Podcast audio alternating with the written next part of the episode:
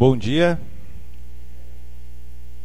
Obrigado, equipe, pelo tempo de, de louvor e adoração a Deus. Já que essa época do ano a gente fica mais com o espírito natalino. E eu até, tô, até hoje estou tentando descobrir o que, que é o espírito natalino. Que as pessoas falam, né? A gente tem que ter espírito natalino, não sei o que é isso. Mas nós temos pinheirinho, temos enfeites em casa, temos Papai Noel por todo lado da cidade. Porque essa época, tem gente que adora essa época do ano e nada de errado, né? Tem gente que curte assim esse, esse clima de Natal. Eu particularmente é, não gosto nem desgosto, é, tranquilo.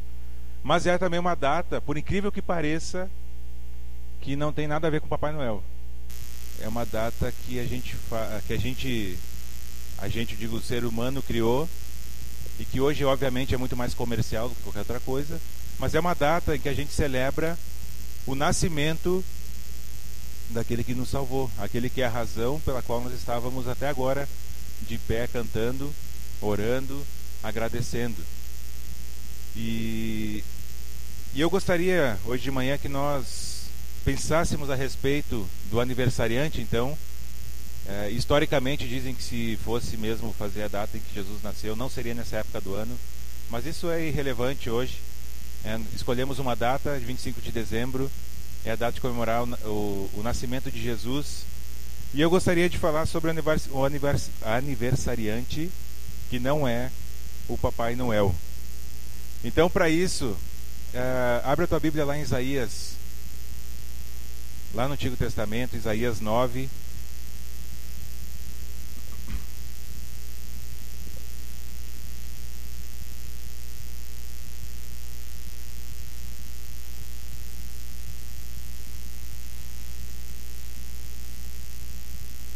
Nós vamos ler do 1 até o 7.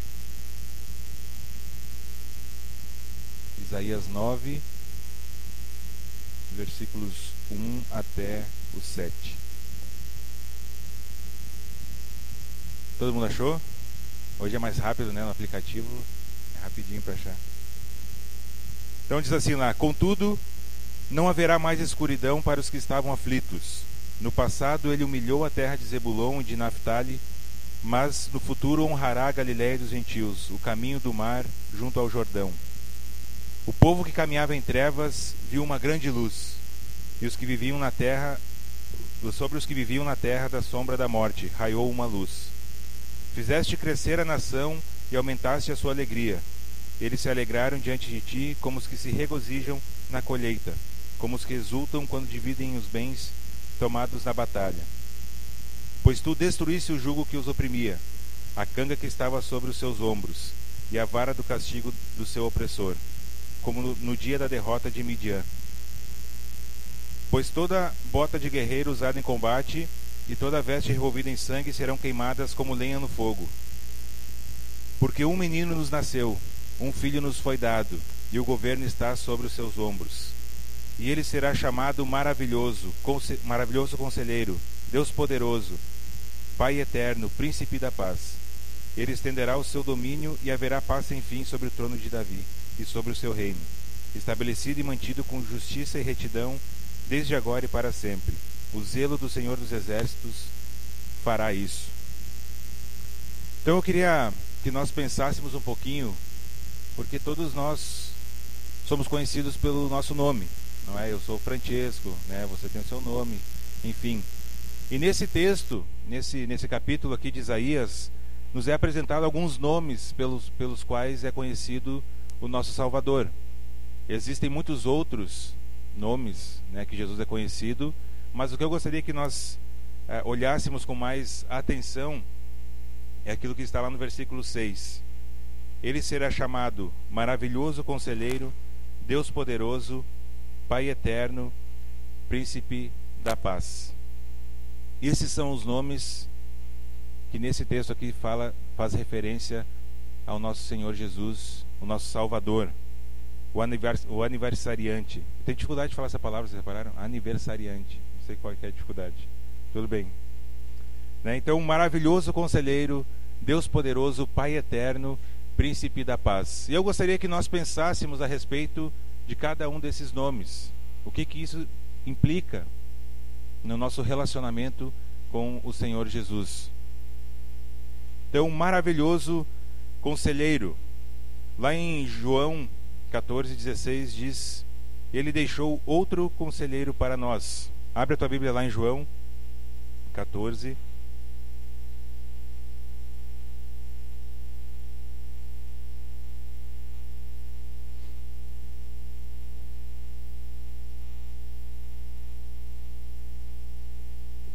João 14, 16.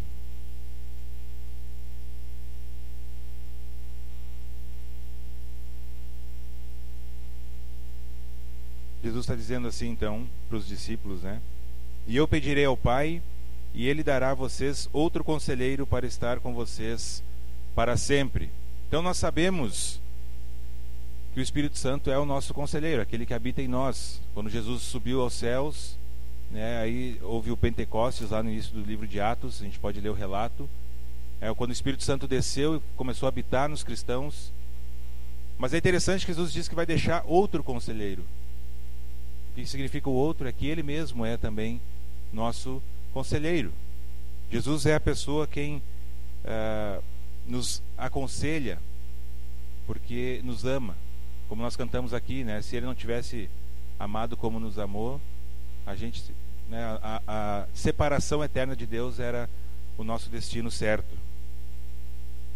Então, como conselheiro, ele eh, revelou o plano perfeito da salvação.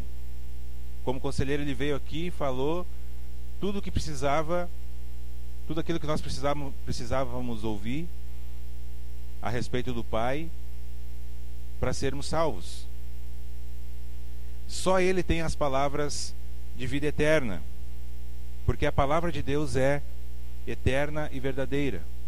Então, os conselhos de Jesus, aquilo que ele nos, nos diz para fazer, e as ordens de Jesus, né, conselho aqui entra todas as coisas, ordens e conselhos mesmo, são eternos, não vão passar. Jesus é a personificação da perfeita sabedoria. Volta lá para Isaías agora. Nós vamos passear hoje bastante. Isaías 11, do 1 até o 5.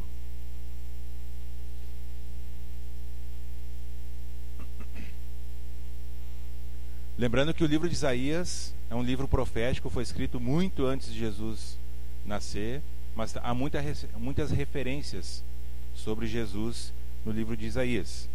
Certo? E aqui tem mais uma então. Diz assim: Um ramo surgirá do tronco de Jessé. Isso não faz muito sentido para nós, né? Como assim um ramo surgirá do tronco de Jessé? Jessé era quem? Pai de Davi, do rei Davi, que foi rei de Israel. E a profecia diz que Jesus viria do trono de Davi, seria descendente. Né? Então, por isso que está falando aqui: um ramo surgirá do, do tronco de Jessé, e das suas raízes brotará um renovo. O Espírito do Senhor repousará sobre ele, o Espírito que dá sabedoria e entendimento, o Espírito que traz conselho e poder, o Espírito que dá conhecimento e temor do Senhor. Ele se inspirará no temor do Senhor.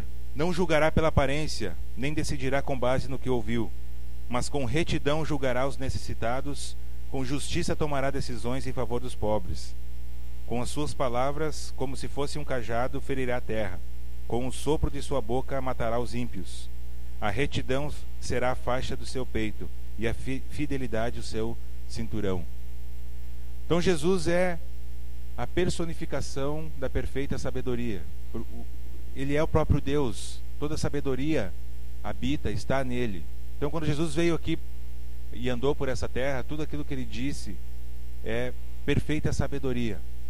Por isso ele é chamado de maravilhoso conselheiro. É interessante porque ninguém mais, ninguém mais, Buda, é, sei lá, outros deuses que tem por aí, nenhum deles reivindicou para si, dizendo que eu sou o único caminho, a verdade e a vida, e ninguém vai ao Pai a não ser por mim. Jesus foi o único que disse: Eu sou Deus, o único de todos esses. Então, esse é o maravilhoso conselheiro. Eu não sei quanto a vocês, mas eu gostaria muito de estar cada vez mais perto desse conselheiro, né? Afinal de contas, Aonde mais eu vou buscar socorro na, quando tiver alguma aflição? Aonde mais eu vou poder buscar conselhos que não no próprio Jesus e hoje, obviamente, através da Sua palavra? Não tem onde. Próximo nome, Deus Poderoso. É. Então, Judas, no versículo 24, diz: Aquele que é poderoso para impedi-los de cair e para apresentá-los diante de sua glória sem mácula e com grande alegria. Deus é um Deus poderoso. E o nome Deus, ainda mais do que o título de maravilhoso, refere-se claramente à natureza supra-humana do Messias. O que isso quer dizer? Que Jesus era 100% homem, obviamente, mas ele também era 100% Deus. Jesus era a perfeição da humanidade. Jesus era aquilo que nós deveríamos ser como seres humanos. Por isso ele é, é supra-humana, superiormente humano. O poderoso, juntamente com o conselheiro, constitui as duas qualidades fundamentais do rei. Ele tem que ser poderoso, mas ele tem que ser conselheiro. Por quê? Porque o poder sem conselhos sábios e conselhos sábios sem poder para agir são ambos infrutíferos. Se Jesus só pudesse falar e não fazer nada,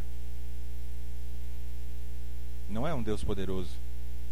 Agora, se Jesus só agisse sem ter sabedoria, aí seria outro problema. Né? Seria talvez um Deus tirano, um Deus, sei. Então as duas coisas têm que andar juntas. Deus poderoso, mas também é o nosso conselheiro. E esse Deus poderoso protege e ama o seu povo. E proteger aqui, obviamente, que não quer dizer que Deus não vai permitir que coisas ruins nos aconteçam. Mas quando as coisas ruins acontecerem, Ele vai usar essas situações para nos fazer parecidos cada vez mais com Ele. Coisas ruins vão acontecer, a gente já sabe disso, né? Ou nunca aconteceu nada de ruim com alguém que está presente, não? Já aconteceu. Porque coisas ruins vão acontecer. A questão é que Deus ama seu, e protege o seu povo. Talvez aquela coisa ruim que aconteceu, que a gente acha tão ruim, podia ter sido muito pior. E Deus cuidou para que não fosse tão ruim e que aquela situação fosse usada para trabalhar na minha vida, talvez na vida da minha família, sei lá. Então Deus ama e protege o seu povo. E eu não queria ser protegido e amado por um Deus fraco, não sei vocês, porque aí a proteção seria é, facilmente quebrada. Então nós temos um Deus que é poderoso, um Deus que ama e protege o seu povo. Outro nome que nós temos ali no texto de Isaías é Pai Eterno. Eu quero te convidar a abrir a sua Bíblia lá em João 1, Evangelho de João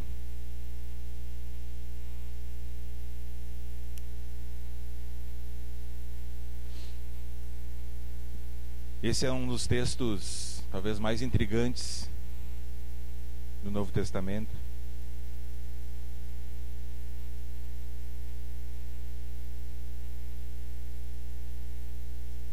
João 1, de 1 até 5, diz assim: No princípio era aquele que é a palavra. Ele estava com Deus e era Deus. Ele estava com Deus no princípio. Todas as coisas foram feitas por intermédio dele sem ele, nada do que existe teria sido feito. Nele estava a vida, e esta era a luz dos homens. A luz brilhava nas trevas, e as trevas não a derrotaram. Então, a, esse texto diz que lá no princípio era aquele que é a palavra, e ele estava com Deus, e era Deus. O Pai eterno significa o quê?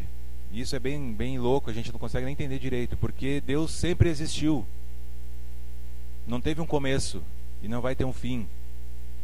Deus sempre existiu. Então a gente ainda não consegue muito absorver porque nós somos seres criados com uma mente finita e a gente não consegue compreender completamente isso. Mas Deus e o próprio Senhor Jesus sempre existiram, não foram seres criados. Por isso é chamado de Pai Eterno. E mais do que possuir a eternidade, Jesus veio para revelar o Pai Celestial como também para agir eternamente em favor do seu povo. Então, o Pai eterno não é só no sentido de ele ser eterno, de possuir a eternidade, mas ele penetrou na história, no tempo, se fez homem para mudar o nosso destino eterno, porque nós também fomos criados, mas a partir da nossa criação somos eternos. E antes nós, antes de Jesus vir, nós passaríamos essa eternidade separados de Deus, porque nós somos pecadores, precisávamos do Salvador e nada do que nós fizéssemos podia nos salvar. E aí Jesus veio e mudou o nosso destino eterno. Hoje nós temos salvação, temos a vida eterna por causa de Jesus. A sua paternidade é eterna, porque o seu reino não tem fim.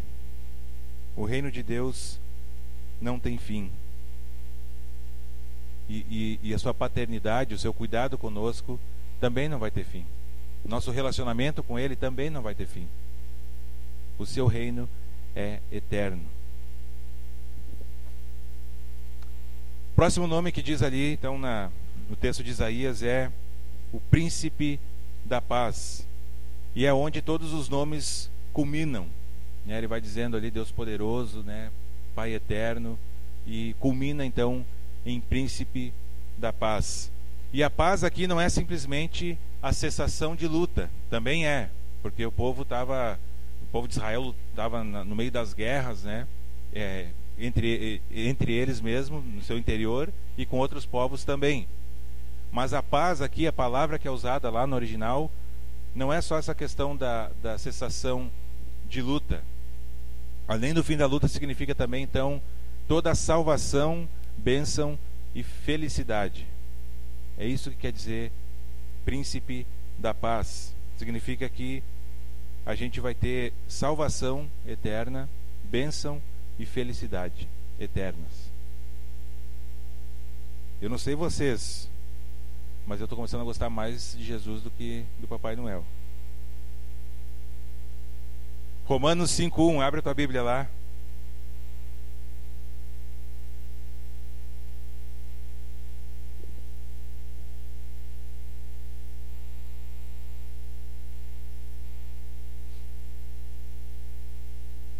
Porque também tem um outro aspecto dessa paz, de ele ser o príncipe da paz.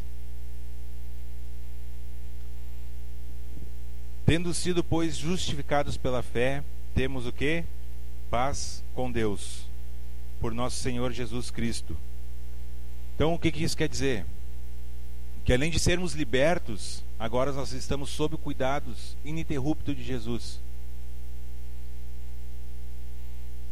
Além de libertos, nós estamos sob o cuidado ininterrupto de Jesus. Significa que Jesus não dorme, que ele não tira uma soneca, que Deus está sempre cuidando do seu povo, individualmente se relacionando com cada um de nós, ininterrupto. Por causa de Cristo e por meio dele nós temos paz com Deus. Lê o versículo 10 aí do capítulo 5 de, Romano, de Romanos. Se quando éramos inimigos de Deus, fomos reconciliados com Ele mediante a morte de seu Filho. Tá? Quanto mais agora, tendo sido reconciliados, seremos salvos por sua vida. Nós éramos inimigos de Deus e esse é outro aspecto do príncipe da paz. Ele nos amou, se entregou por cada um de nós quando nós éramos ainda inimigos dele. E agora nós estamos sob os cuidados ininterruptos de Jesus.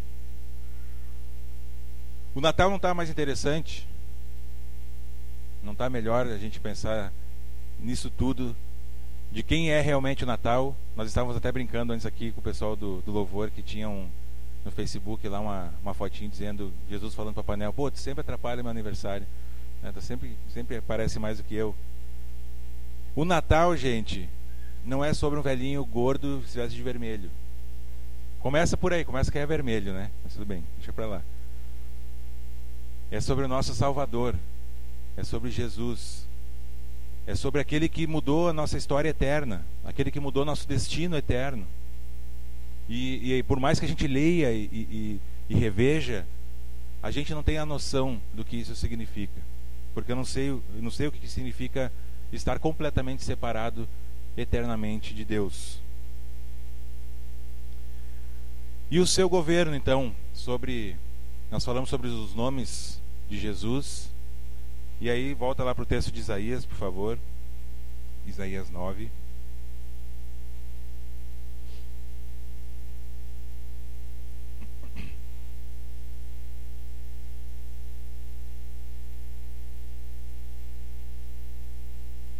Lá no versículo 7, logo em seguida ali desse, desses nomes todos, diz assim: Ele estenderá o seu domínio e haverá paz sem fim sobre o trono de Davi e sobre o seu reino estabelecido e mantido com ju justiça e retidão, desde agora e para sempre. O zelo do Senhor dos Exércitos fará isso.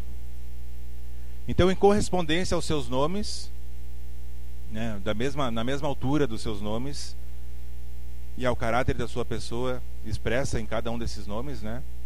Apresenta-se então o governo, como que vai ser o governo de Jesus. E aí temos algumas características desse reino. Haverá paz sem fim, estabelecido e mantido com justiça e retidão, desde agora e para sempre. Eterno, o reino de Deus é eterno. Este é o rei a quem nós servimos. Este é o rei a quem nós dizemos que somos discípulos. Esse é o rei a quem nós nos relacionamos. Pai eterno, príncipe da paz, Deus poderoso, maravilhoso conselheiro. Esse é o Deus que se relaciona conosco. Este é o Senhor a quem o Natal faz referência. Não é o Papai Noel. É com ele que nós nos relacionamos. Eu queria que você pensasse agora em duas perguntas. A primeira é como que está o seu relacionamento com ele? E a segunda, você tem feito parte e tem sido usado neste reino? Nós temos um rei. Um rei que é tudo isso que a gente viu. E eu gostei muito quando, não sei quantos vocês estavam aqui na conferência missionária, que o Rico falou que ele acharia interessante se todo mundo servisse o exército, porque a gente aprendeu um pouco mais sobre autoridade, né? Porque o exército tem alguém que manda e alguém que obedece. E se começa de mimimi lá para tu ver o que acontece quando o cara manda fazer alguma coisa. É, eu sei porque eu servi várias das mentiras, fui, eu saí nem servi exército. Mas dizem que é sinistro, né? E, e, e, eu achei legal ele falar isso, porque muitas vezes a gente perde essa noção da autoridade e que nós temos um rei que manda e que nós temos que baixar a cabeça e obedecer. E às vezes a gente fica, ah, porque não é bem assim, porque não é bem assado. Então como que está o seu relacionamento com ele? Você vê Jesus como o rei deste reino? E você tem se deixado usar para a expansão desse reino? O reino de Jesus, o reino de Deus, que a gente ouve muito falar, a gente está vivendo o momento do já ou ainda não. O que, que isso significa? Que alguns aspectos desse reino já estão aqui, a vinda de Jesus, a salvação, o Espírito Santo, mas ele ainda não é um reino estabelecido completamente. Mas vai ser. Vai ser. Como que está o seu relacionamento com Jesus? Você tem feito parte e tem sido usado neste reino. Nós estamos no meio do caminho aqui. Jesus veio, viveu entre nós, se fez homem, né, abriu mão de toda a sua glória, Filipenses 2, não que ele deixou de ser Deus, mas ele viveu como homem e nos salvou, voltou para o céu, deixou o Espírito Santo como nosso Senhor, como o nosso consolador. E nós estamos esperando então a volta. O menino que nasceu, de Isaías 9, que nós lemos lá, o menino nos nasceu, um filho nos foi dado, veio e fez a sua obra. Ainda não está completamente feita, mas o propósito pelo qual Isaías estava falando de Jesus já se cumpriu, que foi a salvação de todos nós. Mas ele vai voltar. Amém? ele vai voltar. E aí, sabe o que vai acontecer? Não vai importar ah, o quanto eu tenho lá no banco, não vai importar o time que eu torço, não vai importar, sei lá, vai importar o que? O meu relacionamento com Ele, meu coração. O que, que eu fiz com a vida que Ele salvou? O que, que eu fiz com aquilo tudo que Ele me deu? Meus dons, talentos, eu servi, fiz tudo que eu podia fazer? Ou continuei vivendo minha vida como quem nem conhece a Jesus? E essa é a nossa esperança. Ele vai voltar. Eu quero te convidar a abrir lá a tua Bíblia em Apocalipse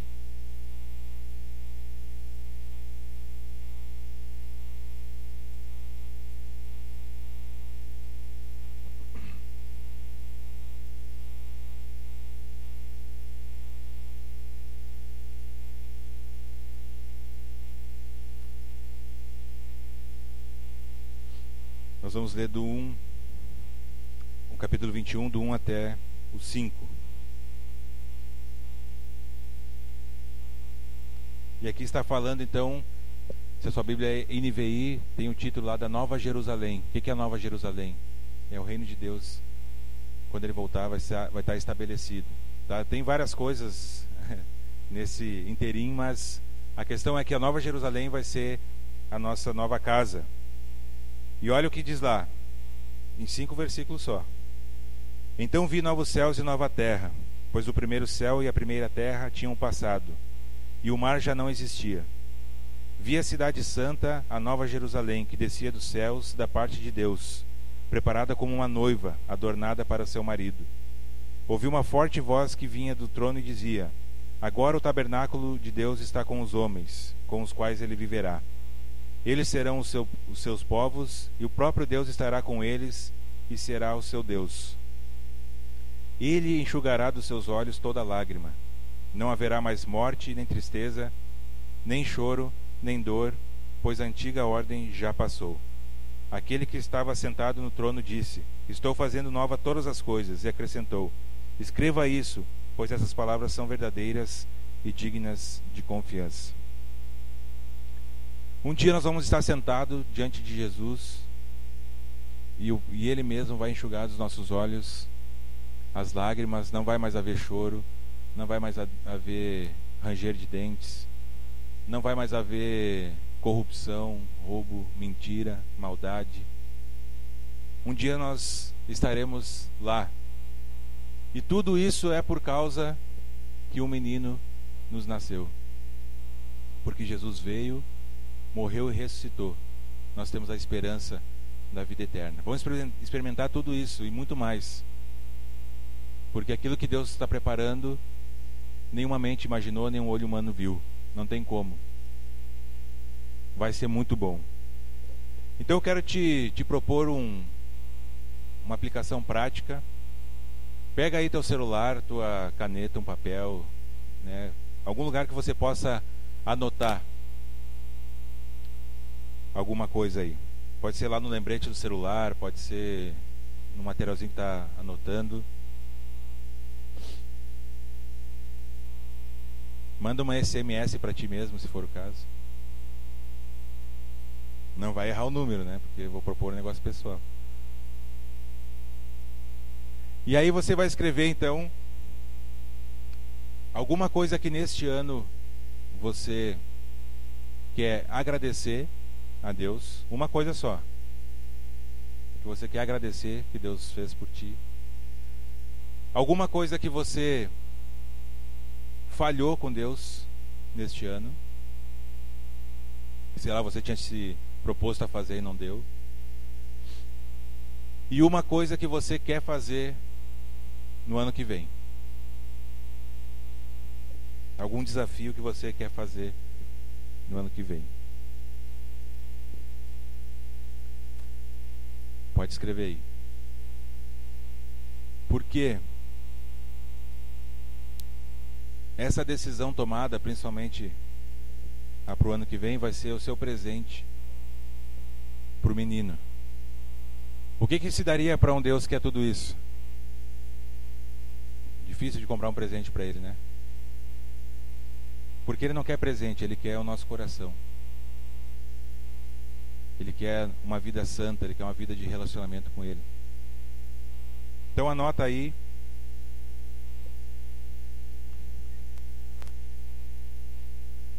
Três, três coisas. E guarda.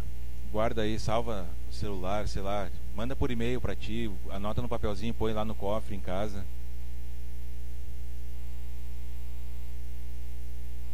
Num lugar que você vai lembrar, de repente, na metade do ano, vai lá, pega, dá uma olhadinha, como é que está aquele desafio.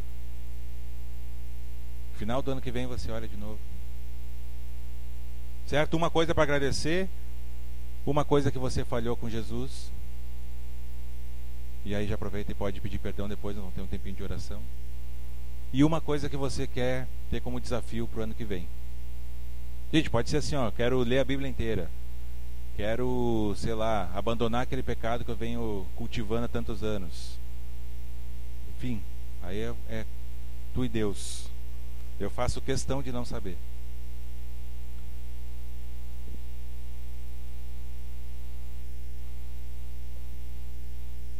Conseguiram fazer? Alguém ainda está escrevendo?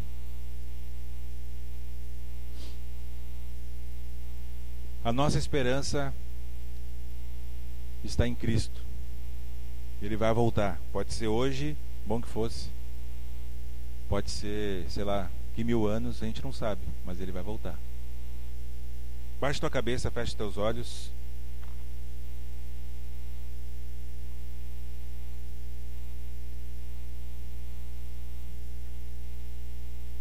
Gasta um tempinho agora pensando a respeito do que você escreveu.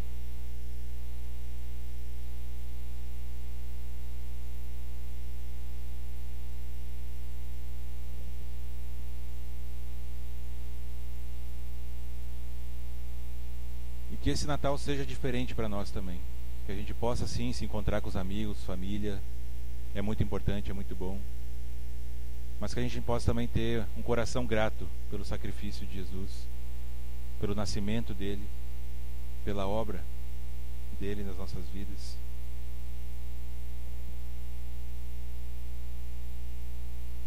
Gasto um tempinho depois eu vou orar aqui na frente.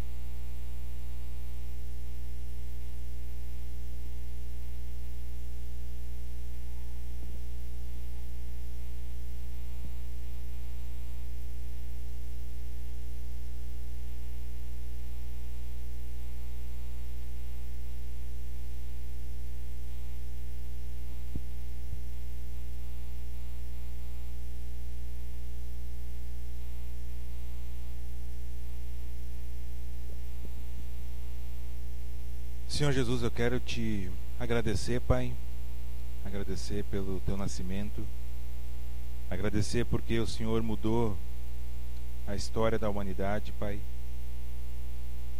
Te agradecer porque o Senhor nos amou quando ainda éramos teus inimigos.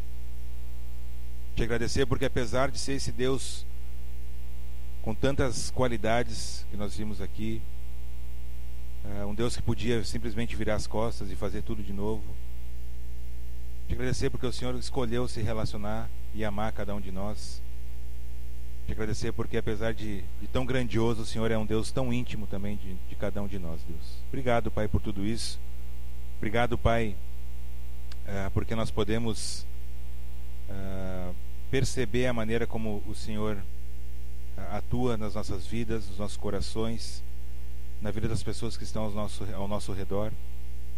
E que nós possamos, Senhor, lembrar ah, não só nessa época do ano, mas durante a nossa vida, durante o ano inteiro, que o Senhor é digno da nossa confiança, o Senhor é, é merecedor, Pai, da nossa adoração. O Senhor é o nosso resgatador, o nosso salvador.